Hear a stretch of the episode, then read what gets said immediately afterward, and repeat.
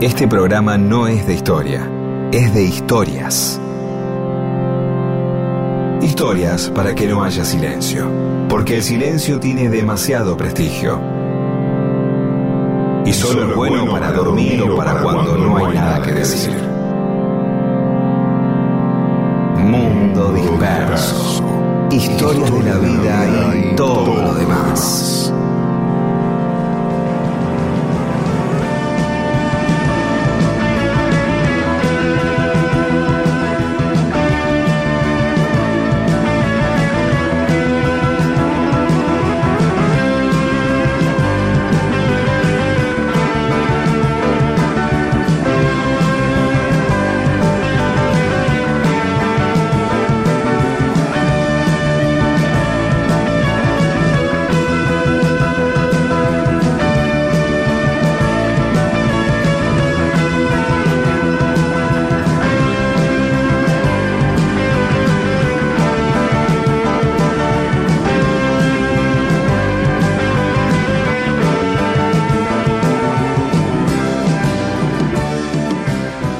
¿Cómo les va? Aquí estamos en Mundo Disperso. Somos Pedro Saborido, Daniel Míguez, nos acompañan Paula Weintraub, Olivia Dayes y Eamon. ¿Cómo te va, Pedro? Más o menos. ¿Por qué? Porque estoy más o menos, pero como soy un profesional, me suspendo Claro. a mí mismo y paso a estar muy bien para salir por radio. Pero yo estoy más o menos, o sea, eh, me preguntás como amigo, digo, no, nada grave, pero, pero Está bien, más o menos. Pero sí, claro, y bueno, ahí está, es una manera, bueno. es un programa que Sí, es, como para domingo a la mañana, claro, cuando decís sí, bueno, es más como que estás terminando una conversación que empezándola, ¿no? Sí, pero claro, porque si no tenemos que entrar en detalles, porque estás más o menos. Claro, sí. sí, Entonces- no, no nada grave, tampoco. Es más, eh, dijera más o menos, y si por esa pelotudez estás así, este, así que prefiero tener la elegancia de simplemente pasar a, a modo profesional y brillante, ¿sí? Así que adelante. Empezamos Bueno. el mundo disperso, sí. Sí, con una noticia que tenemos código de ética en Radio Nacional, nuevo código Ah. de ética, primer código de ética en la historia de Radio Nacional. El otro día lo presentó eso. Rosario con Alejo Ponlecica y Claudio Martínez, presentaron ese código de ética donde nos dan pautas a todos los que estamos en la radio sobre cómo se debería Cómo ser mejores. Eh, Sí, en definitiva, Claro, sí. mejores personas, mejores comunicadores, ser sobre los responsables. derechos humanos, sobre la diversidad, sobre un montón de aspectos que a veces en los medios de comunicación se los trata así a la ligera o a la antigua. Está bien, está bien. Sí. Son dos cosas que, que- Sí. que hay que, que es parte de un mejoramiento general de la comunicación y de la sociedad. Y, bueno, ser profesionales, porque a veces eh, la tolerancia no implica que uno esté convencido de algo, sino que sea tolerante, precisamente que aguante. ¿Qué es ser tolerante? Ser tolerante frente a algo es estar eh, soportando esa situación y uno le aporta precisamente a la humanidad y a la construcción del mundo tolerando, es decir, aguantando. Esto no quiere decir que uno, es decir, ladra el perro, ¿no? Eh, ladra mucho un perro de al lado. Entonces, uno, ¿qué es ser tolerante? Este, ¿Que no le moleste? No, sí, me molesta el perro. Ser to- tolerante implica no asomarme y tirarle un botellazo o arrojarle este, una guaflera eh, fuera de uso, Claro. que por ahí tengo ahí, que estoy esperando a ver qué hago. ¿Qué hago con la guaflera? Qué buena oportunidad tirársela al perro que está al lado, ¿no? Y entonces vos tolerás eso, y la tolerancia, o sea, la tolerancia no implica estar de acuerdo con algo, sino precisamente aguantarse de no reaccionar en forma violenta o agresiva. Bueno, lo tolero, lo tolero quiero decir, lo soporto. Eh. No está ladrando mucho el perro de al lado, 3 de la mañana y no para de ladrar, bien, lo tolero. ¿Por qué? Porque es un animal, el vecino no tiene la culpa, se puso a ladrar, qué sé yo. Eh, y esas cosas. Eh, uno después también podría decir, ¿y por qué no elegir con toda la cantidad de información que hay, no elegís un perro este que no ladre? Porque hay, hay características de perros que no ladren, es por raza. El perro raza perro, Sí, ¿sí? Es Sí, impredecible. sí, no y no sabe, en cambio los perros de raza están más estudiados. ¿sí? Son- Claro. son como- ya sabe cómo van a ración, eh, ladra poco, es guardián, este, Claro. medio estúpido, qué sé yo, eh, le gusta comer eh, waffles precisamente, no, pensando en la guaflera. Ahí tenés una utilidad para darle. Eh, así que simplemente eso. Y esto es el código de ética, che, esto es el comportamiento, eh, no es tan importante. Es muy importante este, hacer lo que uno siente, sí, al punto de no hacer exactamente algo que atente contra otra persona, sí, que eso es vivir en comunidad, sí. No sé cómo. Eh, bien, hemos relacionado la tolerancia al perro, wafleras en desuso o perros que comen waffles con el código de ética, presentado por Rosario Belfrano, Claudio Martínez y Alejandro Ponlecica, director de Radio Nacional, que siempre nos escucha, obviamente. Sí, sí, bueno, el tipo, tampoco vamos a exigir un director de una radio que escuche todo el tiempo todo, no puede, está trabajando también. Bueno, sabemos que nos escucha Alejo. Y otro tema que me había notado, que no quería dejar pasar por alto. No, por favor. acá lo que vos no sabés en este momento, gracias al código ética, sí, esto que acabas de decir vos de la, lo que no querés dejar pasar por alto es algo que yo soporto o no, si es de mi agrado o no. Y bueno, pero, soy un profesional y soy tolerante y el código de ética indica que yo debo decir, qué interesante, sí. Claro, mostrar interés. Y, Pero te va a interesar porque hablamos de los mecánicos dentales, como Martín Arredondo, que nos había preguntado por qué era el Día del Mecánico Dental los 24 de marzo, que era su día. Porque se realizó un 24 de marzo de 1948 en Buenos Aires, o sea, durante el gobierno de Perón, la Federación Argentina de Mecánicos Dentales organizó el primer Congreso Latinoamericano de Mecánicos Dentales. Perfecto, sí. ¿Cuánta eh, gente, cuántos agradecemos, a, eh, este, gracias al mecánico dental, poder sonreír, hablar, mostrar, mostrar los dientes incluso si es necesario? Claro. Sí, claro, Bueno, pero, pero de verdad, te cambia la vida un mecánico dental. Sí, sí. Yo tengo un amigo, Germán, mecánico dental, que le mando un abrazo. Por supuesto. Este, y en ese congreso plantearon algunas cosas. Por ejemplo, la designación que a partir de ese momento se le llamaba técnico dental al que hacía ese trabajo. Que la enseñanza tenía que hacerse en las universidades y tener título oficial, estructurar una defensa gremial de la profesión y tener leyes de previsión social para, el gremio. Todo eso. Eh, ahora se llama el día de protésico dental en vez de mecánico, protésico.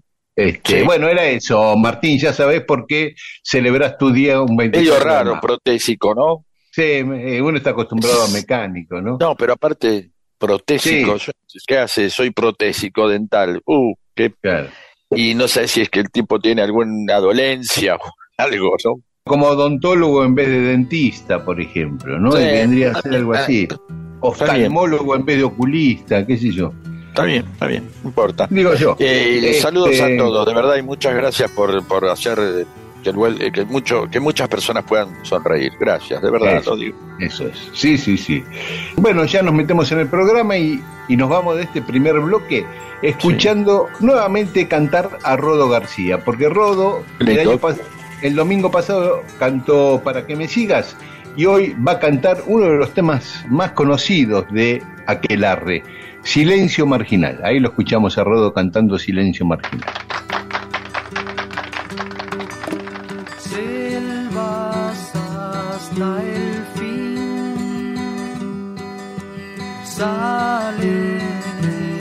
Esta vez a penetrar en los jardines y estarán al mediodía aquí y nadie va a decir que miraban hacia atrás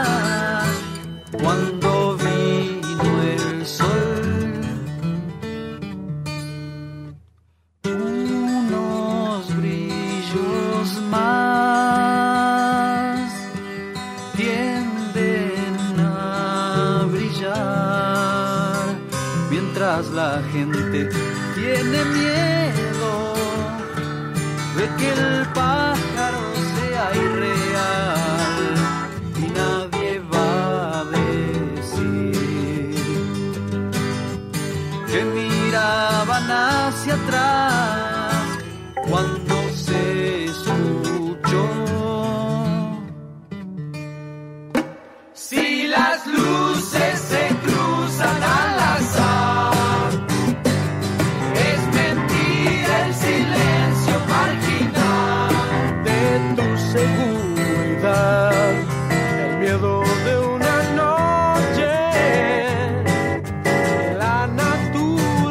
desatientos. Si las luces se cruzan al azar, es mentira el silencio marginal. Si las luces se cruzan Mundo Disperso, toda una historia solo para que exista este programa. Mundo Disperso.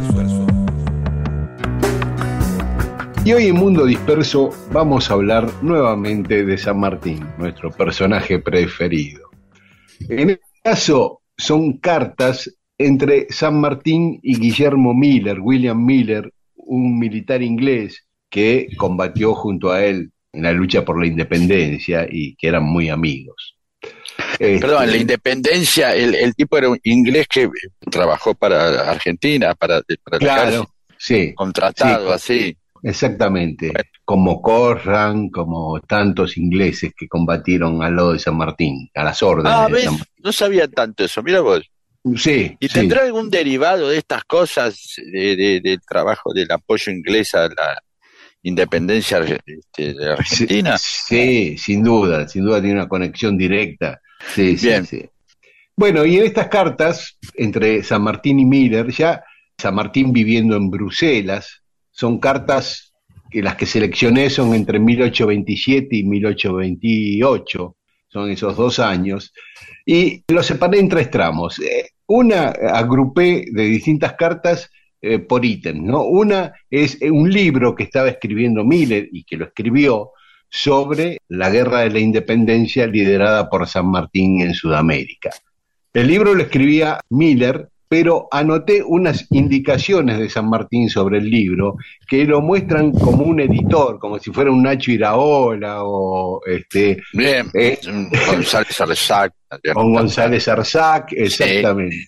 no vamos a nombrar a todos los editores que conocemos. No, claro, claro. Sí, se entiende, son una gran compañía y tan necesarios porque son como una guía, un pequeño espejo, una, un, un, lugar de alguien que medianamente el tutor que va ayudando. Eh, La persona cuando escribe puede tener una eh, seguridad absoluta que eh, puede ser suicida incluso, ¿no? Es decir, tener tan claras las cosas que si no consulta con nadie se manda y dice esto es así, está buenísimo. como toda autoestima, claro, como toda autoestima no hay que pasarse de rosca. Entonces está bien, el tipo acompaña. Claro. Y acá, acá San Martín estaba, está, claro, y, la guarda acá, está, repitiendo un poco, sí. Claro, entonces le dicen una carta eh, respecto al libro de Miller. Una narración no interrumpida de los hechos sobre América, por interesantes que sean, deben cansar al lector por su monotonía. La máxima, la máxima de mezclar lo útil con lo agradable es de necesidad absoluta en la obra que usted trata de publicar. No lo útil con lo agradable. Ya un tema de marketing absoluto, un marketingero, lo útil y lo agradable. esto no es útil, pero es agradable y la gente entra, ¿sí? Es como tratar de, claro, lo útil y lo agradable es como, viste, hacer que una comida sana también sea rica, por decirlo de alguna manera. O que una película, o la divulgación se trata de hacer agradable lo útil, que a veces lo útil para mucha gente no es agradable. Bien, claro. estaba, estaba muy bien. Eh, lo útil con lo agradable, sin cuyo requisito no prestará un interés vivo y picante. Ya usaba la palabra picante. Muy bien. Eh, las anécdotas que usted piensa mezclar serán tanto más apreciables cuanto la diferencia de costumbres, distancia y la influencia que la independencia de América debe tener en Europa.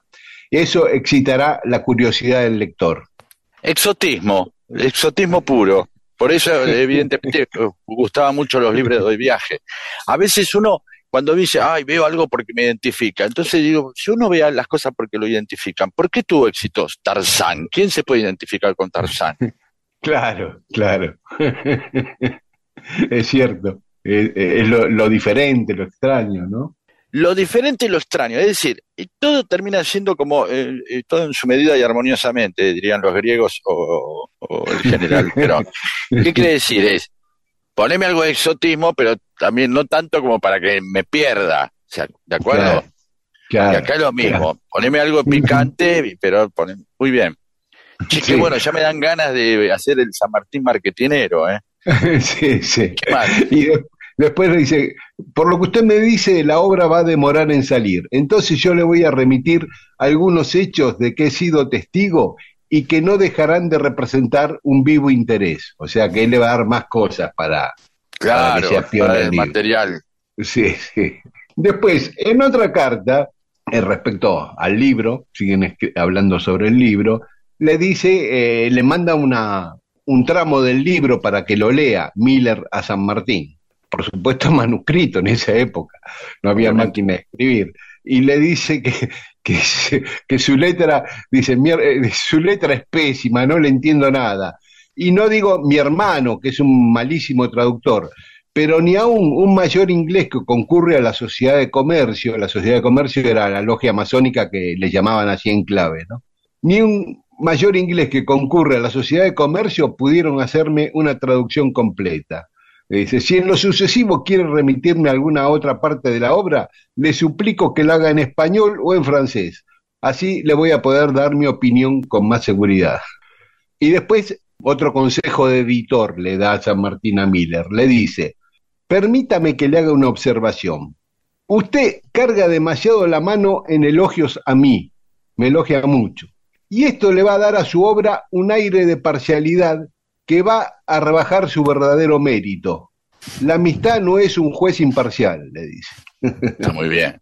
que no claro, va a, quedar como, sí, la gente va a empezar a putear y le va, le va, le va a quitar capacidad de, de, de, por lo menos disfrazarse de objetivo, ¿no? Y después, eh, en otra carta, le dice mm, que el tipo le dice que ya está por cerca de publicarla y le dice, no dudo lo que le habrá costado la publicación de su obra, sobre todo el tener que lidiar con impresores, copistas, correctores, etcétera, etcétera. Una operación que no es fácil para un militar. claro. Y después Miller le escribe a él y le dice, mi querido general, la edición española se empezará a imprimir la semana entrante. Lo que hace falta es un retrato de usted. Y le escribo esta carta con el solo objeto de suplicarle que tenga la bondad de mandarme una copia, una plancha, le dice, que será, claro, eh, sería el máster, digamos. Sí. pero debe ser de un tamaño que corresponda al libro. Y acá vamos a sacar las mil copias que se van a necesitar. No hay tiempo que perder y espero recibir el retrato del general San Martín con uniforme puesto en seis semanas de esta fecha. Dentro de seis semanas mándeme un retrato de usted. Entonces San Martín le contesta, un tiempo después, dice, mi retrato estará concluido a principios de la semana que viene y sin la menor pérdida de tiempo se lo voy a remitir por Ostende, ¿no? Desde un barco que sale del puerto de Ostende, en Bélgica. Convengamos que en este momento ellos estaban hablando de la distancia que hay entre Bruselas quizás Londres, ¿no? Y Londres. No, no, claro, no, porque estaba. Reubiquémonos espacialmente. En seis semanas mandámelo, pero no estamos acá en Bruselas, y otra cosa. Claro. Dice, le dice San Martín, afortunadamente me avisaron que había llegado un francés de regreso de Spa. Spa es una localidad de Bélgica que de ahí vienen eh, de aguas termales que de ahí viene la palabra spa para estos lugares de claro. relax. Como la palabra eh. bat, que viene del bathroom, que viene de la ciudad de Bath. De Inglaterra, Bath es una ciudad donde nace la terminología de Bath y bathroom. Son los romanos que van allí a darse baños claro. y van a eso. Bueno, sí. Claro. y le dice San Martín que le dice que este hombre, este francés, es un hombre de habilidad, y efectivamente le puedo asegurar que lo que respecta a la resemblance, sería al parecido, a la semejanza, no deja nada que desear. O sea que le hizo un cuadro bastante parecido. En fin, usted me ha hecho quebrantar el propósito que había hecho de no volver a retratarme en mi vida. Y unos días después le manda el cuadro. Mi querido amigo, va la prueba del retrato que usted me pide. Los que lo han visto dicen que aunque se parece bastante, me ha hecho más viejo y los ojos los encuentran defectuosos, pero es lo mejor que se ha podido encontrar para su ejecución. En fin, yo he cumplido con su encargo y le aseguro que será el último retrato que haga en mi vida. ¿Sabés que ese cuadro es el que está en los billetes nuestros, la cara de San Martín en los billetes? El San Martín joven, no el San Martín anciano, que es una foto. Ese es ese retrato, el que le mandó a Miller. Exactamente, es el que está en, los billetes nuestros. Otra cosa interesante que tiene estas cartas, que después lo otro día podemos seguir comentándolas, es que Miller le va pidiendo datos a San Martín para su libro y San Martín le va contestando todas las preguntas históricas que le hace Miller, ¿no? Le habla de, de la Madrid, de Dorrego, de Casaraville, de Escalada, y, y si es cierto esto o no es cierto aquello, y de Rivadavia, es muy interesante. Si te parece, escuchamos algo de música y después vamos a otros aspectos de estas cartas. Dale. Vino en tibia, sueños al jadear. Desde su boca, de verdeado dulzor. Y entre los libros de la buena memoria, se queda oyendo como un ciego frente al mar. Mi voz le llegará, mi boca también. Uh, tal vez le confiaré que eras el vestigio del futuro.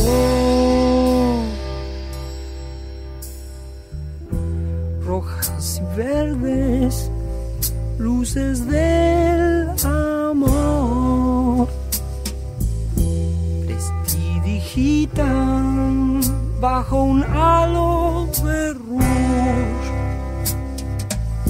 Qué sombra extraña te ocultó de mi guiño. Nunca oíste la hojarasca crepitar pues yo te escribiré, yo te haré llorar. Mi boca besará toda la ternura de tu acuario. Recalculando. Seguí dispersándote con Mundo Disperso. Recalculando. Miles de historias que no le importan a nadie. ¿O sí? Recalculando.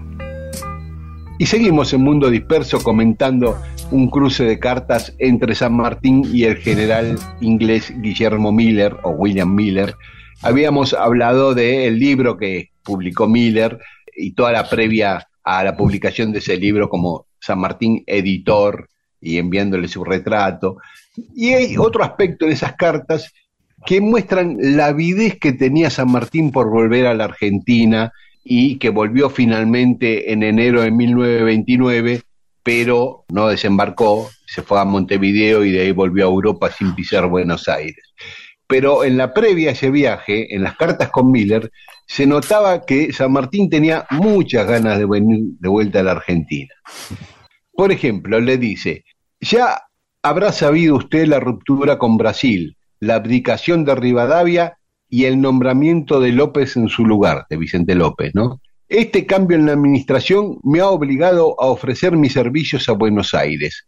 Si ellos son aceptados, marcharé inmediatamente que se me avise.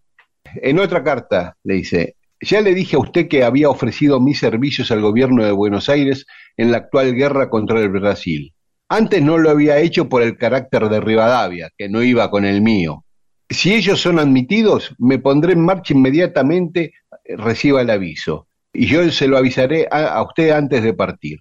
Después le dice, esta mañana a las 7 he regresado de Ex de Chapelle, que es un lugar de baños termales, en donde solo he podido tomar 10 baños, porque me apresuré a volver esperando encontrarme con noticias favorables para mi embarque, embarque a Buenos Aires, ¿no? Digo, todo esto lo muestra como muy ansioso por venir, ¿viste? Y después le dice, partiré en el primer barco que salga, a cuyo efecto le ruego a usted que me diga cuáles son los pasos necesarios a dar. Es decir, si debo pagar el pasaje con anticipación o lo puedo pagar en Londres antes de embarcarme. Ah, estaba yendo para allá. Estaba ansioso Está- en ver quién se bancaba los viáticos, todo. Sí, pero estaba todo. hasta las manos. Sí, sí, sí, Claro. sí, sí, sí, sí. No podía Este- parar el tipo.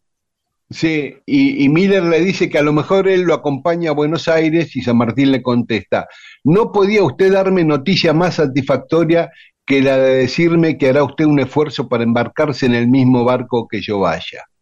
Y después, en otra carta, le dice, estoy esperando la contestación del Foreign Office, eh, o sea, la Cancillería inglesa, para, si es favorable, como espero, poder arreglar mis cosas ya para la marcha a Buenos Aires. Se ve que le tenía que dar un, un pasaporte o algo, el Foreign Office. Y le dice, al día siguiente de recibir la noticia de la paz con Brasil, me pondré en marcha para Buenos Aires, pues lo tengo todo pronto para partir. Bueno, evidentemente era un tipo muy allegado y de consulta y su contacto, uno, uno de sus contactos más fuertes con, con los ingleses, le está informando de todo, ¿no? Sí, Le está, diciendo- sí. está anticipando todo como para ver si me hace pate, el otro tampoco lo hacía de onda, bueno, vamos al fin de semana vamos a pescar. Bueno, evidentemente le está diciendo, te puedo, yo también te acompaño, esto nos interesa a todos. Claro, ¿No? claro. Sí, sí, sí. Y el otro, en una le dice de, de ir por Estados Unidos, de ir de Londres a Estados Unidos y de ahí a Buenos Aires, y San Martín le contesta, no, mi amigo, no estoy con usted en eso de marchar a América pasando por los Estados Unidos. Desde el último viaje que hice desde Buenos Aires, me prometí no volverme a embarcar en un buque mercante a menos que sea de absoluta necesidad. Y yo sé que en los buques americanos el trato que se le da a los pasajeros es pésimo. Repito, es necesario renunciar a ese proyecto y esperar la paz, que creo que a esta fecha ya estará concluida, ¿no? La paz con Brasil. Y en otra le dice, no deje usted de avisarme sin la menor demora si tiene la noticia de la paz o la suspensión del bloqueo a Buenos Aires. Se estaba Ah. muy encima, estaba, viste, muy, muy encima del tema todo el tiempo. Obviamente le pedía data a los ingleses y ustedes, Claro. probable que tenga más data que nosotros. Exactamente, exactamente. Y después Miller le dice que no va a poder acompañarlo. Y ya cuando está por embarcar, el 21 de noviembre de 1828, le escribe a Miller, según avisó el capitán del buque, debemos embarcarnos dentro de una hora. Y no quiero privarme del placer de decirle adiós y de encargarle saludos a su mamá, a su hermano, al capitán Hoywood, que era la que eh, la familia que había cuidado a Merceditas en Inglaterra, y a Lord Fife, que ya habíamos dicho, el duque amigo de San Martín que tanto lo había ayudado en Inglaterra. Y después dos perlitas para terminar en esas cartas con Miller. Una de la salud de San Martín, que siempre tenía problemas. En una le dice, mi querido amigo, en casa vieja todas son goteras. Esto es lo que me pasa a mí. Ayer me levanté después de 11 días de cama por un reumatismo que se apoderó de mi pierna izquierda y que solo he podido desalojar a fuerza de sanguijuelas y baños. Esa es una respecto a la salud. Y esta, un San Martín picaflor, que le escribe a Miller. Ha hecho usted muy bien en asegurarle a Lady Cochrane, la, la mujer, la esposa de Cochrane, que estaba peleado con San Martín para ese entonces, en asegurarle que yo no la vi en ninguna calle de Bruselas. Una sola vez la vi, creo que en un concierto, pero a una larga distancia. Y la verdad que estaba bien apetitosa, dice San Martín. San Martín, dice la- una, San Martín calentón, no habíamos tenido esto. No, Qué buen recorte de... sí. eh, Sí, no, no, bueno, pero dice, si la hubiera la, encontrado, mujer de, de un tipo, sí. ¿Qué pasa? Sí, la dice, si la hubiera encontrado, esté usted seguro que le hubiera ofrecido mis respetos. ¡Opa! Y ahí haciendo a San Martín un gesto como acá está el sable corvo, ¿no? Acá, y respeto, ¿no? Y haciendo ahí como quien sirve, medio Dibu Martínez, ¿no? Mi respeto. Hermoso. Y dice, por último, si usted la ve, tenga la bondad de devolverme su cariñoso recuerdo. Bueno, está bien. Tiró una, tiró un botellazo, le largó los perros y a mí. Bueno, tres, tres, cuatro, cinco, diez cartas donde vemos un San Martín trabajando con los ingleses, un San Martín asesorando para libros, un San Martín eh, haciendo comentarios sobre su salud y un San Martín tirando galgos, ¿no? Alzado, eh, bastante alzado. Jeje, estaba, eh, respeto. Bueno, más cartas en próximo y más San Martínez en próximos programas del Mundo Disperso. Eso es. Una noche volví y no había más nada. Una radio de muerte sola me esperaba.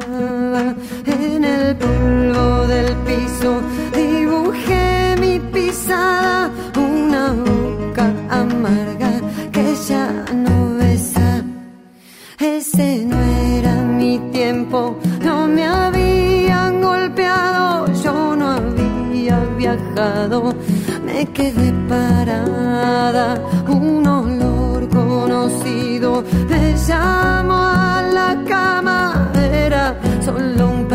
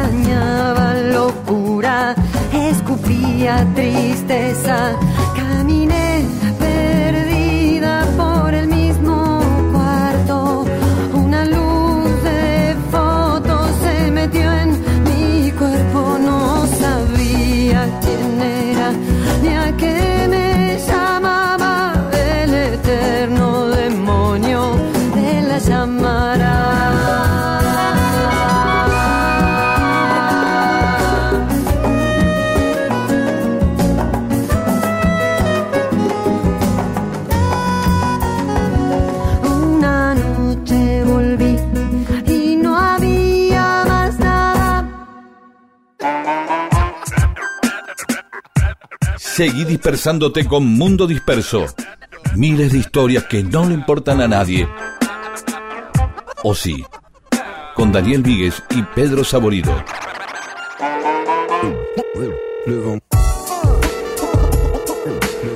Y en Mundo Disperso tenemos mensajes de los oyentes que nos escribieron a Mundo Disperso en Facebook y a arroba Mundo Disperso AM, tanto en Instagram como en Twitter.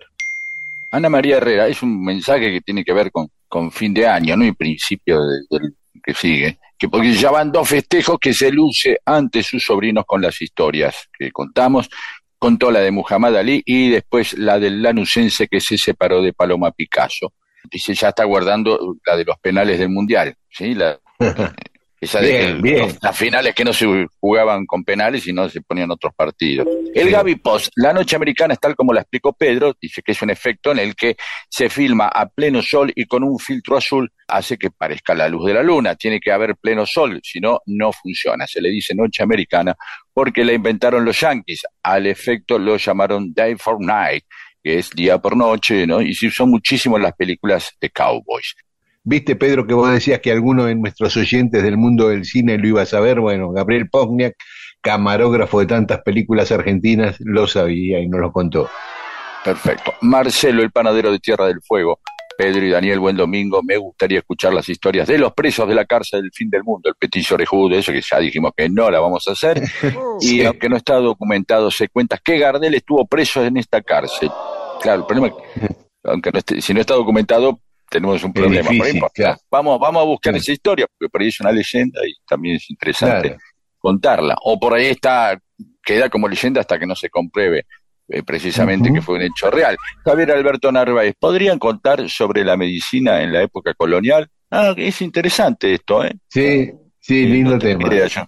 Bueno, Juan Ignacio Romano. Bueno, eh, le encantó la historia de la familia Bernet, ¿sí? el primer gobernador de las Islas Malvinas, pero quería contar algo acerca de la película eh, El Golpe. ¿sí?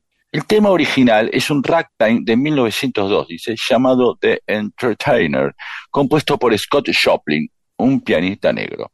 El ragtime es un antecedente directo del jazz.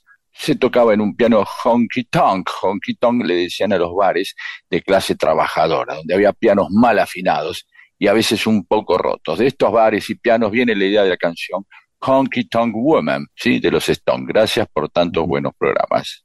Ah, claro, y bueno, eh, Juan Ignacio es pianista, así que habla con Ah. propiedad de esto. ¿eh?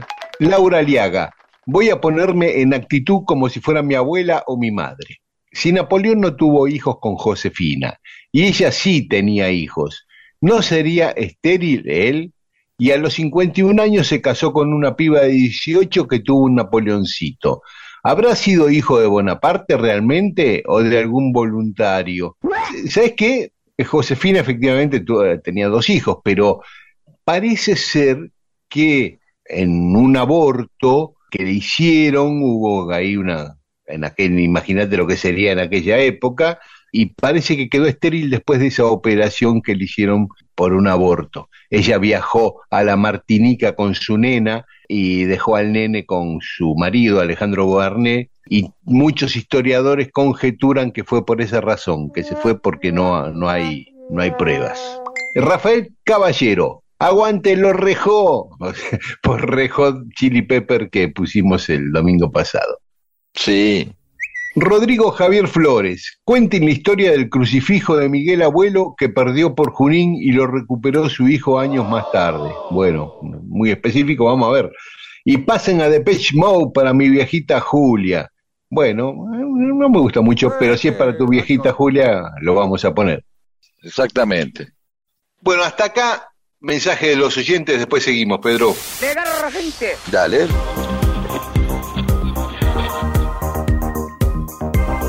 Mundo Disperso, con Daniel Míguez y Pedro Saborido.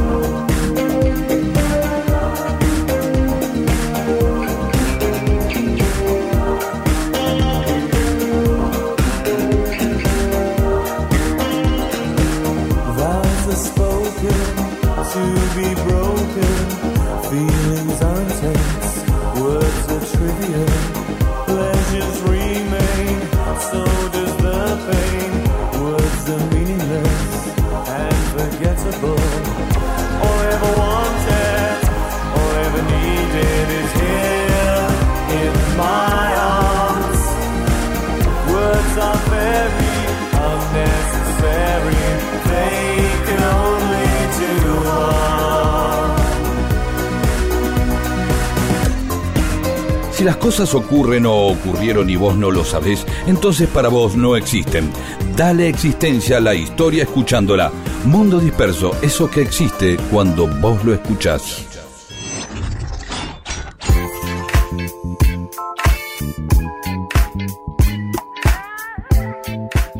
Y en Mundo Disperso, cosas que pasaron un día como hoy, un 9 de abril. En el año 193, en Ilírico, que es un pueblo, eh, era un pueblo que ahora que quedaría en Croacia actualmente, eh, proclaman emperador de Roma a Septimio Severo, que tiene la particularidad de ser el primer emperador romano que nació en África, africano, que nació en Libia. No, no tener el automático, evitar el automático, digamos, cerebral, que rápidamente va a buscar una respuesta y eh, ante la palabra africano piensa en algo negro. Claro, claro. Como dice el negro rara cada vez que dicen afro, bueno, afro no, es negro, qué sé yo. Después si es África, también puede ser blanco, africano blanco, pero bueno, es el automático. Claro. Es africano, Claro. no sabemos si fue negro. Sabemos No, que nació- no. Sí. Pero seguro que no, no, no era negro, no, no. Aparte porque era del norte de, de África, de lo que ahora es el Magreb, de- en la zona árabe, eh, de Libia, ahí frente a Italia. Pero mira vos, en Croacia proclaman a un emperador africano, de Roma. ya estaba globalizado todo. En 1682, en el sur de Estados Unidos, el francés René Cavelier de la Salle descubre el Mississippi y recorre el Mississippi y descubre la boca del Mississippi, lo recorre entero, toma posesión de esa zona y le llama Luisiania, ¿eh? este, por Luis XIV, el rey de Francia. Y así Ah, Francia- mira vos. Sí. Es para decir, mira vos. Sí. Mira vos, así, mira vos. Claro, mira Luisiana es por claro, si está lleno de francés, tocan el acordeón. Claro. Hay, hay mucha cosa francesa por ahí, no, de verdad lo digo. Sí, sí, sí, sí. sí Quedó sí, cosa francesa ahí. Claro. Y con eso tomó posición desde Canadá hasta Luisiana. Y lo tuvo por 80 años todo eso Francia, hasta que en 1762 perdió del Mississippi para arriba a manos de Inglaterra y del Mississippi para abajo a manos de los españoles. Se quedó sin nada de Estados Unidos. Perdió 15 de los actuales estados de Estados Unidos, ¿no? De los 50 estados de Estados Unidos, 15 eran de Francia en ese momento. Después recuperó Luisiana, pero después Napoleón se la volvió a vender a Estados Unidos. ¿Cómo será la, la épica de un territorio que simplemente se, se vendió o se compró? Sí, estamos acostumbrados a conquistas, Claro. ¿no? La conquista, este, la cosa, entonces a partir de tal batalla, eh, los pioneros, y, eh, y entonces festejan el día. De, ¿qué- qué se festeja el día que alguien hicieron, firmaron, fueron ahí a la inmobiliaria donde escribanían? no, de verdad, un poco como- y este territorio que lo compramos. Es decir, sí que la- la- la- el, el dinero tiene una épica a través del trabajo. El ahorro significa trabajo, es decir, la, la épica de las familias son compramos finalmente una casa, o el tipo que va y compra, compras un cero Sí. kilómetro y bueno, compras un cero kilómetro. Entonces eh, ahí hay un esfuerzo, el resumen de, de- de una épica que consistió en ir todos los días a laburar. Está muy bien, Sí. pero en lo, en, en lo histórico, en, en la- en lo que es la fundación de una nación, decir, Estados Unidos tiene un gran territorio que, digamos, hace honor a su eh, capitalismo. Una gran parte del territorio la compraron. No Sí, sí, sí. conquistándola. No, Ujú. grandes también, Alaska y un montón de cosas fueron, se pusieron. Sí. Y no sabía esta parte de Francia que Napoleón, mirá Napoleón, que habrá dicho, bueno, eso, sacamos Sí. unos mangos, no nos sirve Sí, como una sí. familia que, que se desprende de un PH o un depa- es como viste como vendió un duplex tenían un duplex en San Bernardo y ya no va nadie se nos viene abajo hay que mantenerlo Claro. gastos Sí, sí, sí. Y, y bueno, pero, bueno no tiene épica evidentemente. No creo que esté el día que pusieron la plata en el banco. Claro, también Dinamarca compraron en había, cuota Dinamarca le había vendido varias islas del Caribe a Estados Unidos. claro por ahí la épica es esa. Finalmente el tipo que dice mira la saqué en cuotas Claro, eh, sin intereses claro. y a un 10%, igual que como si fuera, él- le dije, lo, lo mismo que era en efectivo, pero en cuotas y sin interés. No, y ahí el tipo lo proclaman, ahí le ponen una avenida o algo, ¿no? Ah, un nombre, le- al- le- al- una especie de lépore así de, de Toribio a Chaval, eh, ya de una escala continental, porque el territorio. Imagino, aparte de los yanquis, "Bueno, vamos a mirar el terreno un poco antes, ¿no? Con los Claro. franceses. Y Napoleón habrá puesto un aviso, vendo lindo terreno. Sí, a la casa. Y alguien que hace guardia ahí, ¿qué tal? Sí. Vamos a recorrer un poco. Bueno, tenemos- son seis días que vamos a estar. Bueno, que no queremos ver qué compramos tampoco. Si hay humedad y esas cosas. Bien, ¿con qué seguimos? que en 1867 se produce la batalla del Pozo de Vargas, ahí cerca de La Rioja, de La Rioja capital, entre los federales, ya los últimos vestigios de los federales, con Felipe Varela arriba, a la cabeza de ese movimiento, y Antonino Taboada era el general de los unitarios, ganaron los unitarios, fue un golpe ya letal para los federales, en gobierno de Mitre, recordemos, y hay una samba muy famosa que habla de, de esa batalla, la samba de Vargas. No, lo, no la recuerdo, la letra que es eh, a favor de quién, de los federales o de los unitarios. De los unitarios, de los unitarios. Ah, una samba mitrista, por decirlo de alguna manera. Sí, de autor anónimo, ¿no? Que viene de aquella época la samba. Pero describe un poco la batalla también, ¿no? Es una samba rara. En 1948, en Bogotá, asesinan al candidato a presidente, Jorge Eliezer Gaitán, y se desata los disturbios conocidos como el Bogotazo, que hubo muchísimos muertos y que una vez contamos que el peronismo le había dado guita a Fidel Castro para que viaje a Colombia y en el medio de, de esos disturbios, cuando lo estaban por liquidar a Fidel Castro, lo salva Antonio Cafiero, lo rescata con un auto y se lo lleva para la embajada argentina. Habíamos contado eso.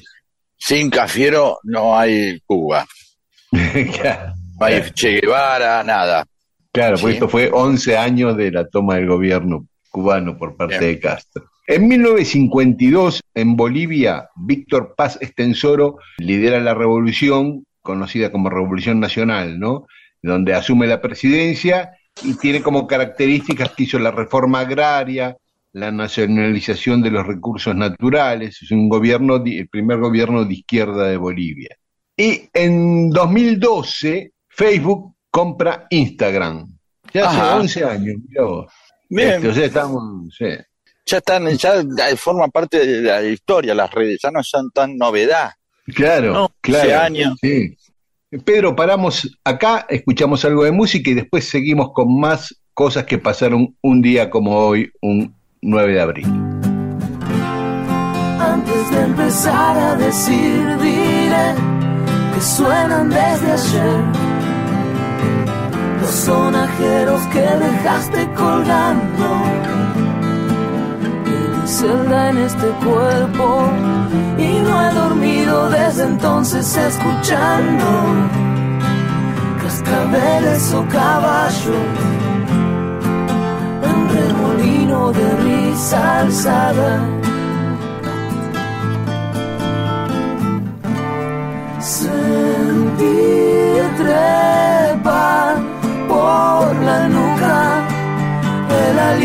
suspendido en el aire.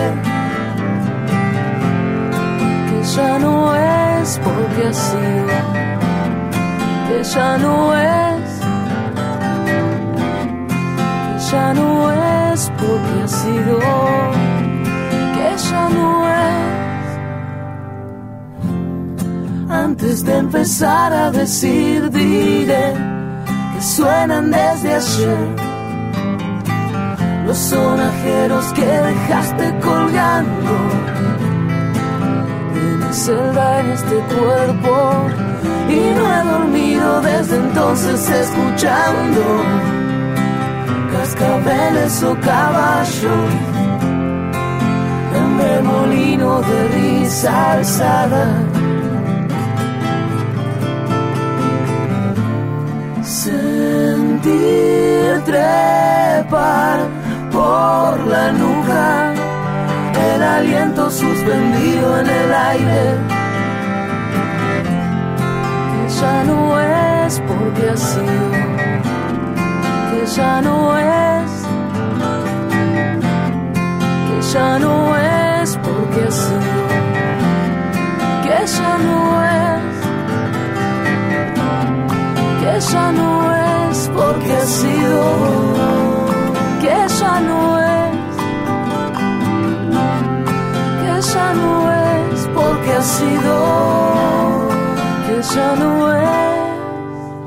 Una conversación que iniciarás con alguien va a mejorar tu vida, va a suceder pronto.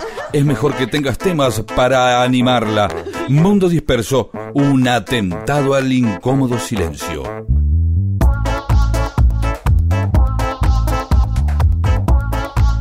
Y en Mundo Disperso tenemos más mensajes de los oyentes. Enrique Simoncelli, por ustedes espero el domingo, dice con ansiedad. ¿Podrían hablar de... eh, ah, quiere que repitamos una historia, la de Godoy Cruz y su señora. Por ahora Ah, no la vamos sí. a repetir, pero se puede buscar con un poco de paciencia, quizás la Sí. puedas encontrar, ¿no? En- Sí, eh, o en nuestra página de YouTube, ahí es más fácil quizás. Juan Pablo Ferrari Freire. Mi hijo Lauti, de cinco años, me dijo mientras escuchábamos el programa, papá, los domingos tenés que hacer asado mientras escuchamos Mundo Disperso. Así que hoy estoy acá haciendo asado a pedido de Lauti. Así que grande Lauti, le mandamos un abrazo, campeón. Esteban, ¿ya hablaron sobre Quinquela Martín y la Orden del Tornillo? Sí, hablamos ya. Pasen temas de The Kings, una banda históricamente ignorada. Sí, The Kings. Fue, The Kings hizo una de las primeras óperas rock que se llamaba Arthur, el mismo año que Who hizo Tommy. Pupa y Claudio, desde Córdoba Capital. Somos docentes en lucha, escuchándolo felices como cada domingo. Queríamos saber si nos pueden desburrar averiguando de dónde vienen las palabras mersa y guita. ¿eh? Y si no es mucho pedir, si pueden hablar de la historia de los dueños de la pileta Pelo Pincho, que hay una historia interesante ahí. Bueno, vamos, este, ¿sabes qué? Todos estos pedidos los vamos a pasar por mesa de entrada al Departamento de Investigaciones de Mundo Disperso y cuando esté listo lo despachamos a través de nuestra oficina de Mundo Disperso Delivery. ¿eh? Así es como se hacen las cosas bien. Mariana Pacheco, se aproxima el cumple de ella el 14 de abril y me encanta la idea de la semana cumpleañera. Va a usar eso, la semana cumpleañera, toda la semana. Bien. Que puedes hacer antes del 14 o después, dejando el 14 en el medio, o al final o al principio, como quieras. Me- mejor eh, que sea con el cumpleaños al final, es como una previa, ¿sí? Como una. Sí, lo que pasa es que algunos dicen que festejar antes trae mala suerte. Entonces, a partir del 14 lo festejas hasta el 21 y listo. Eduardo Claramunt de San Isidro, con respecto a los cumpleaños, soy del 2 de enero. Me ha tocado escuchar el eterno feliz cumpleaños a veces de dos personas o cinco o seis. Recién de adulto empecé a juntar más gente en casa. Un niño, una torta, velas y tres personas cantando. Momento eterno, dice.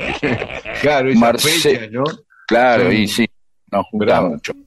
Marcelo Leigener, los saludo desde Jesús María, la melodía del feliz cumpleaños, dice, es la misma del payaso Plin Plin.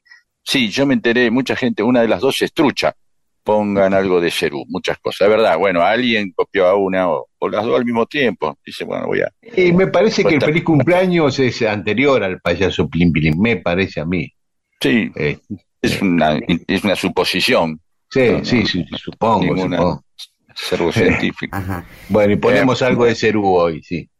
Bueno, ahí hay varios oyentes que dicen que se, se entrecortó la transmisión por la app el otro día, por, por los canales digitales. Sí, hubo unas pequeñas cortes, pero bueno, en general se puede escuchar. Eh, Wendy Rosker Música. ¿Pueden hacer el programa hasta las 3 de la tarde si no es molestia? Y un poco complicado, hay gente atrás nuestro esperando para hacer su programa.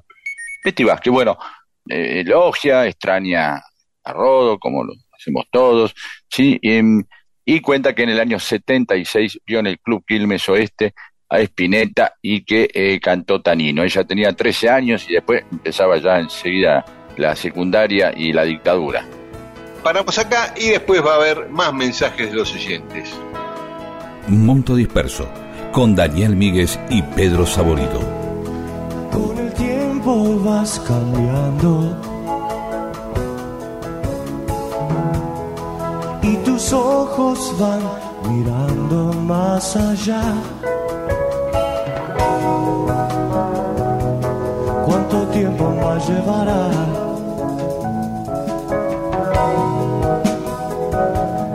¿Cuánto tiempo más llevará?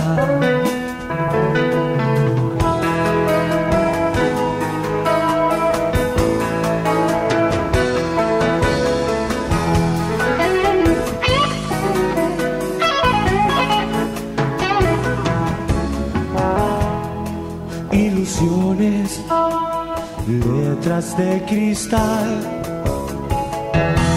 simulando que sabes a dónde estás.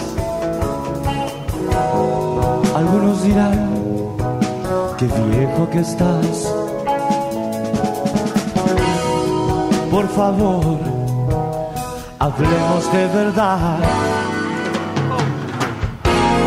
Y con tiempo, la magia de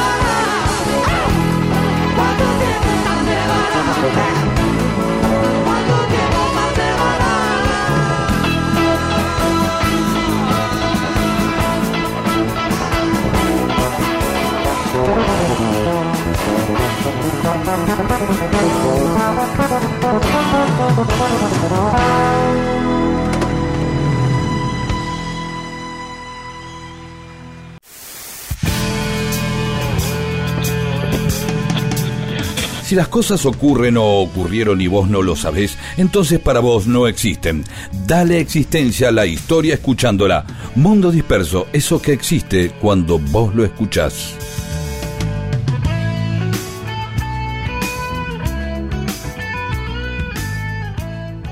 Y en Mundo Disperso seguimos contando cosas que pasaron un día como hoy, un 9 de abril. Dale. Un día como hoy nacía Benjamín Matienzo en 1891, que era un militar aviador que murió al caerse del avión en Mendoza. Él era tucumano, tenía 28 años nada más, quiso cruzar en avión la cordillera, ya había cruzado otro, pero por Neuquén, que era más bajita. Él la quiso cruzar por Mendoza, que era bien alto, y, y Se se, la cayó el avión, sí, ahí cerca de, de las cuevas. ¿eh? Y hoy lleva su nombre el aeropuerto de Tucumán y la base en la Antártida, ¿no? La base Matienzo. Y es una de las maneras de invitar gente a tomar mate, ¿no? También quedó como... estúpido. Sí, tomamos un Matienzo. Sí. pero quiere decir que su apellido fue popular.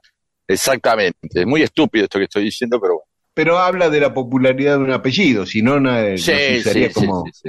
Exactamente. No sabía que era aviador, ¿eh? me enteré hoy gracias a Mundo Ah. Disperso.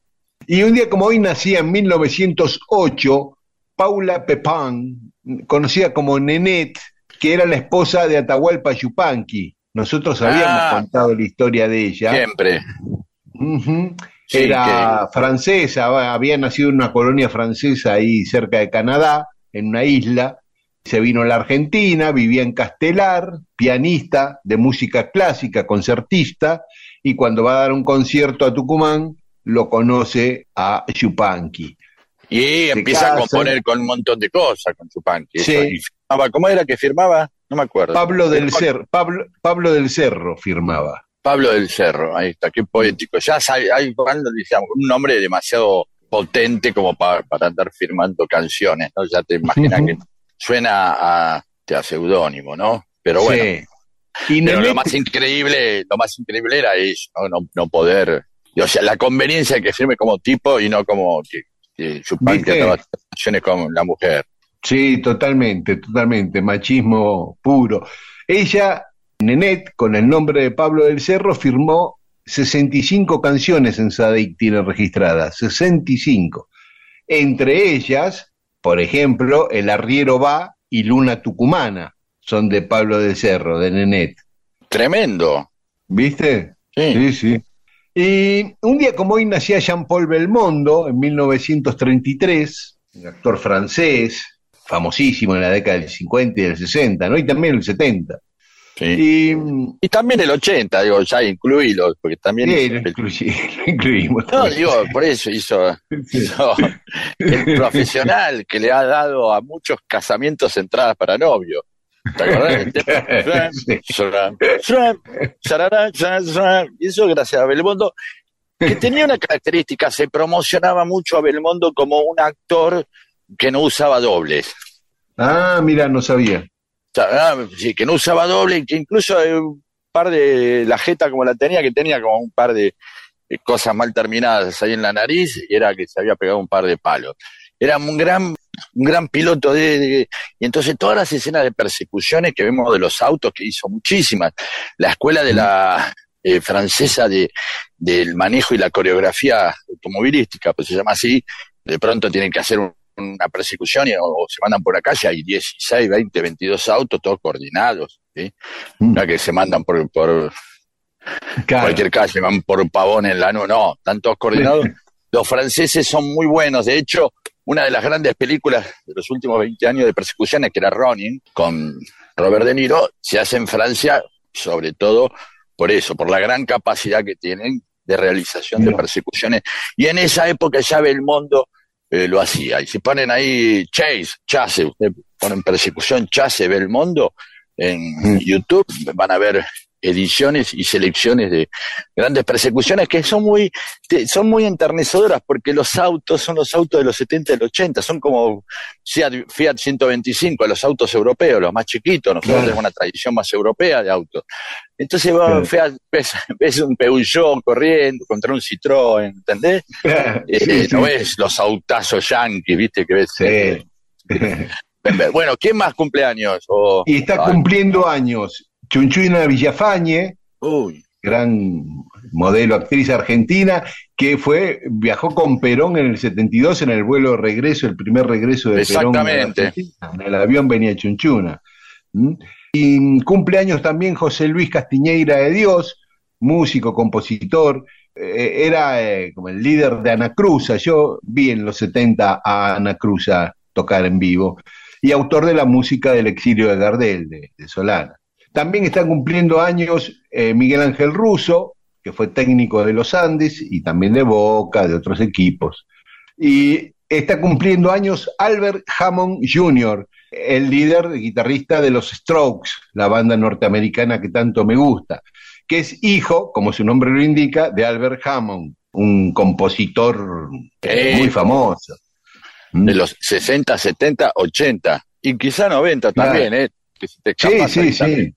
Sí, claro. Y la mamá de Albert Hammond Jr. es argentina.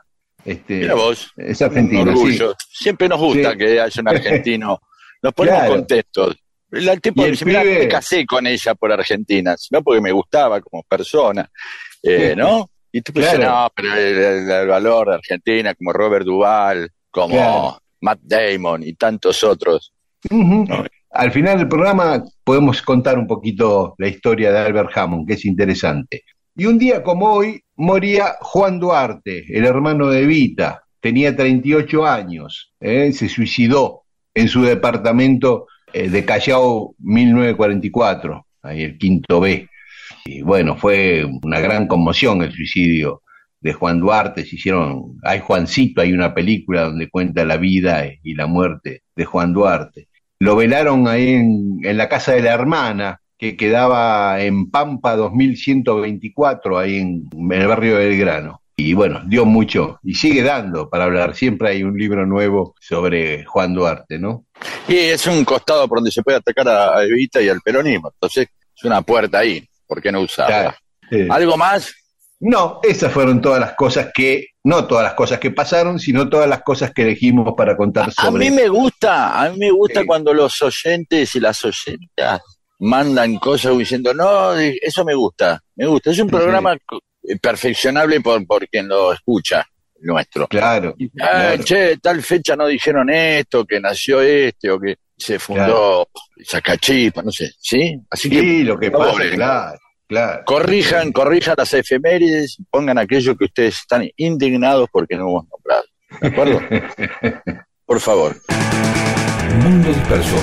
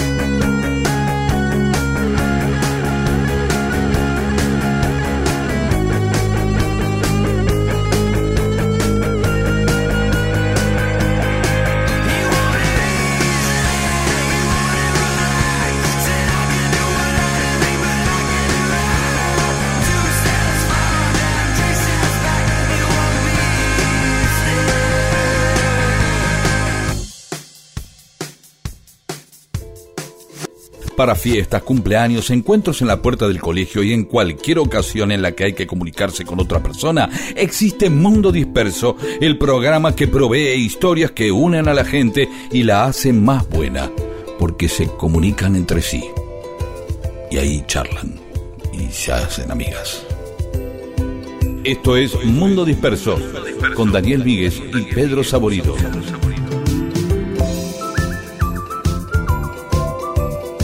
Seguimos con mensajes de los oyentes en Mundo Disperso. Ma- Maya Pietrangeli cuenta que su auto se llamaba Covadonga, igual que el auto de Nivea en la Casa de los Espíritus. Sí, Nivea muere degollada en un choque eh, y se pierde su cabeza. No la vi en la Casa de los Espíritus, pero le creemos a Maya. En su casa al auto también lo bautizaron Covadonga. Humor negro con el auto. Sí. Y Milagros Olivari, Mili, compañera de Rodo, querida Milagros, nos escribe diciendo que se emocionó mucho y nos agradece y que lloró cuando pusimos la semana pasada a, Rodo cantando. Y bueno, hoy también cantó Rodo en Mundo Disperso. Un beso, Mili.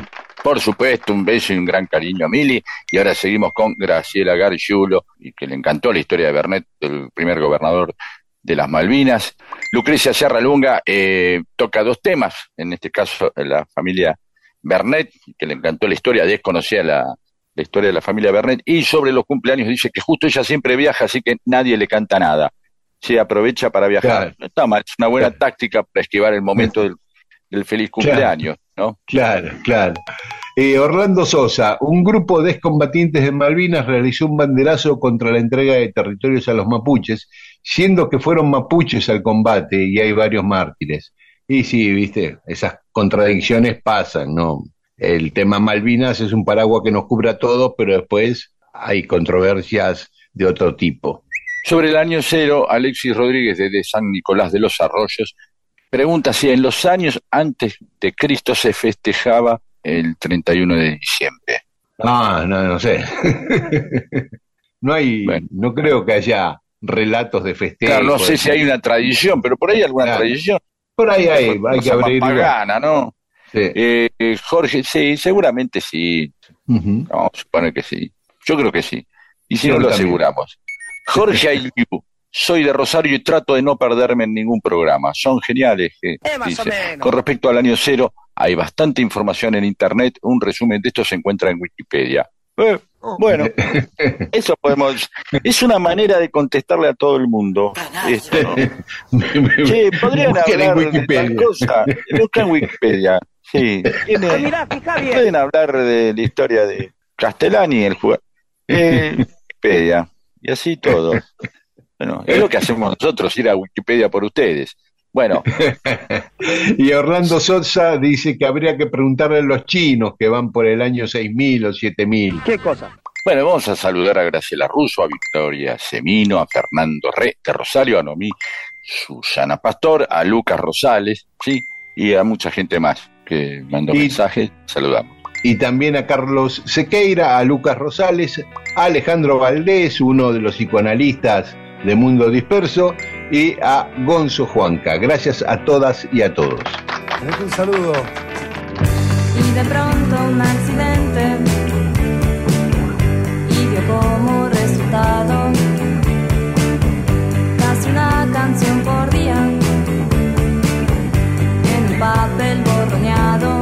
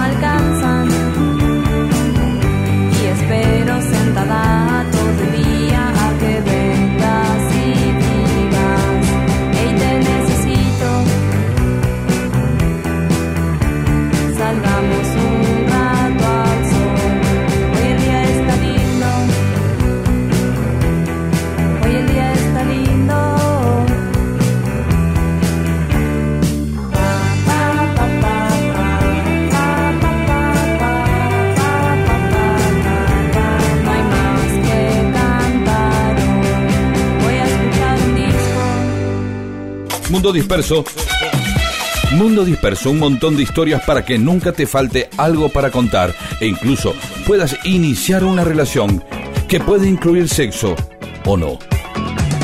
Mundo Disperso.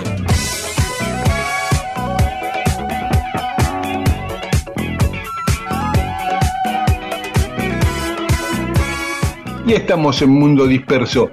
Pedro, si te pregunto la gaseosa, la naranja Fanta, ¿de qué país es? ¿Vos qué dirías? Bueno, siempre supuse que era eh, yankee, que era norteamericana, estadounidense, no sé, Yo, supongo que yo sí. también siempre creí eso y no. Mirá cómo es la historia. Epa, En Alemania se vendía muy bien la Coca-Cola. Desde el año 30 se empezó a vender la Coca-Cola en Alemania, un éxito tremendo, tenían muchas fábricas, se vendían 5 millones de botellas por año. Y comienza la Segunda Guerra Mundial y el gobierno de Estados Unidos le prohíbe a todas sus empresas comerciar con la Alemania de Hitler, con la Alemania nazi. Entonces, la Coca-Cola deja de fabricarse en Alemania que eh, tenía un éxito tremendo. Es más, eh, la promocionaban como una bebida alemana a la Coca-Cola, porque como tenía más prestigio la producción nacional que la extranjera, la promocionaban todos los alemanes y creían que Coca-Cola era una bebida alemana. Es más, cuando algún alemán viajaba a Estados Unidos, se sorprendía que en Estados Unidos también había Coca-Cola. Este, bueno, le prohíben fabricar Coca-Cola y el presidente de lo que era Coca-Cola de Alemania, Max Kate, empezó a pensar en fabricar otra bebida para no tener que cerrar la fábrica y, y mantener este, un negocio. Y empezó a probar con sus técnicos y hizo la naranja Fanta en Alemania. mira vos. Así que ahí empezó a producirse la Fanta. Cuando terminó la Segunda Guerra Mundial, volvió la Coca-Cola a Alemania y en el medio se, eh, se discontinuó la fabricación de Fanta. Volvió la Coca y dejaron de fabricar Fanta. Pero cuando al tipo, por el éxito que le había dado la Fanta, lo nombraron presidente de Coca-Cola Europa, dijo, bueno, volvamos a fabricar la Fanta. Pero en vez de en Alemania, instaló la fábrica en Nápoles, por las naranjas que hay en Nápoles, en Sicilia, en general en el sur de Italia, son muy buenas las naranjas. Y la primera fábrica de Fanta, la segunda, digamos, después de la alemana, cuando volvió en 1955 la Fanta, fue en Italia la primera fábrica. Eh, muy bien, es una bebida típica de cumpleaños, aparte, ¿no? Bueno, no, Mm. no se cruza, ¿no? Hay gente que dice, ah, voy a comer, tomarme una Fanta. Claro. Son esas bebidas ya específicas, esas gaseosas que hay que ir a buscar, ¿no? Sí. Incluso a veces ya las, le- la- las, eh, este, las aguas saborizadas la- muchas veces las van reemplazando, ¿no? Eh, grandes naranjas de, de nuestra vida han sido eh, la Cruz y la Fanta y la Mirinda también, ¿no? Este, y algunas Sí. cosas así. Y también, ¿sabes qué? Se usa para mezclarla con Campari, y algunos con cerveza, ¿no? Tiene una cosa así de, Sí, de bebida sí, para sí, tiene, también. claro, claro, sí, sí, sí, bueno, pero es una gaseosa, digamos, más de, de- de la infancia, los cumpleaños, Sí, este, sí. ¿no? Que tienen que ver con la Mirinda, la Cruz, no, no son tan Sí. reclamadas, ¿no? Son muy No. específicos, un tipo que va y dice, oh, no aguanto más, me quiero tomar una Fanta. Pero bueno, pero está ahí la que tiene una botella, tenía una botella muy rara, que te acuerdas que era como una cosa así como anillada, ¿no? Como, Sí. como co- arrugada, una serie. Pero, eh, ¿por qué es ella? ¿Por qué Fanta? ¿De dónde viene el nombre? ¿Qué? ¿De fantasía? ¿De dónde viene? Sí, sí, viene de fantasía, pero porque Ah, el tipo, el dueño de la fábrica, hizo un concurso entre todos los empleados para que le pusieran el nombre, a ver quién se le ocurría el mejor nombre. Les dice, desplieguen su fantasía, su fantasy en alemán, fantasy. que en fantasía, inglés. Ajá, y ahí los tipos. No, en alemán "Oh, también. Fanta". Y claro, y uno de los empleados, que se llamaba Joe Knipp, dijo fantasy, fanta, Fanta, Fanta, y propuso Fanta. Al dueño le gustó. Está buenísimo, Fanta, dale, vamos con Fanta. Y ahí le quedó. Ah, bueno, bien, ya sabemos. Semana que viene vamos a ver por qué se llama Mirinda y por qué Cruz. Vamos a averiguar eso.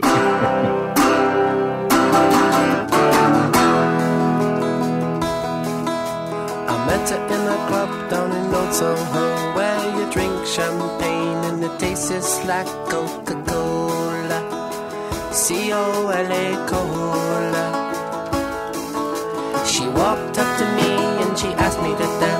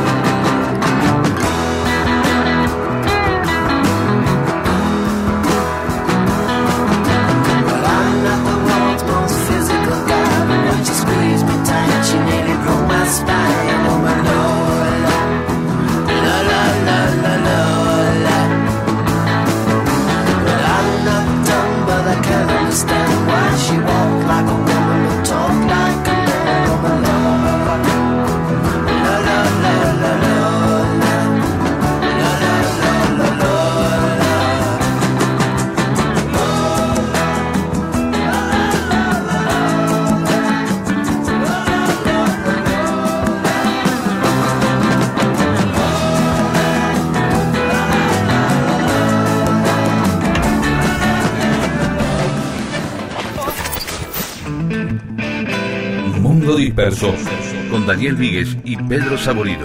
Todo lo que sucedió en la historia solo para que vos te entretengas un domingo a la mañana.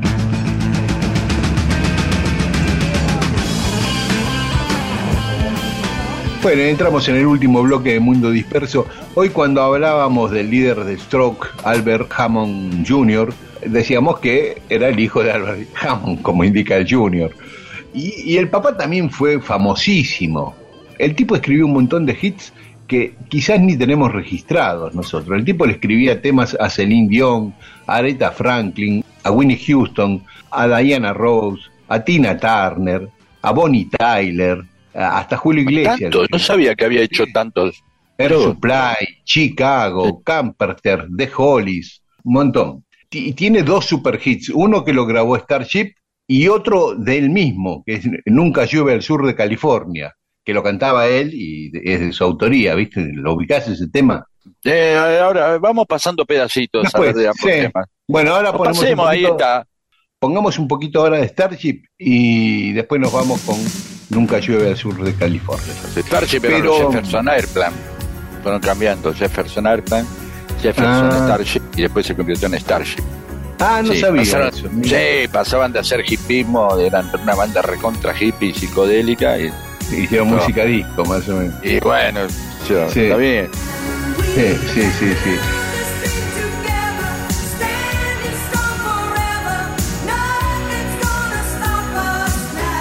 Y sabés que estaba, está casado Albert Hammond con una argentina. Eso eh, siempre Claudia, nos llena de orgullo, sí. Exactamente, Claudia Fernández, que conoció en la discoteca África que uh. funcionaba en el Hotel Alvear.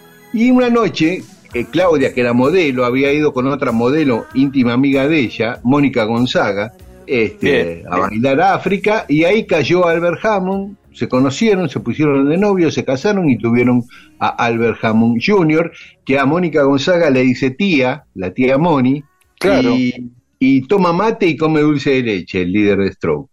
Está muy Este, bien. No sabía eso, mira. Sí, sí, sí, sí. Así que bueno, queríamos hablar un poquito del papá de, de, Albertito, el Albert Mayor. Nos vamos escuchando Nunca llueve al sur de California. Y nosotros nos encontramos el domingo que viene, acá a las 12 en Radio Nacional AM870 y esta medianoche nos pueden escuchar en Nacional Rock 93.7. Chao, hasta el domingo. Chao. Got on board a westbound 747. Didn't think before deciding what to do. Oh, that talk of opportunities, TV breaks and movies rang true sure and true. Seems it never rains in southern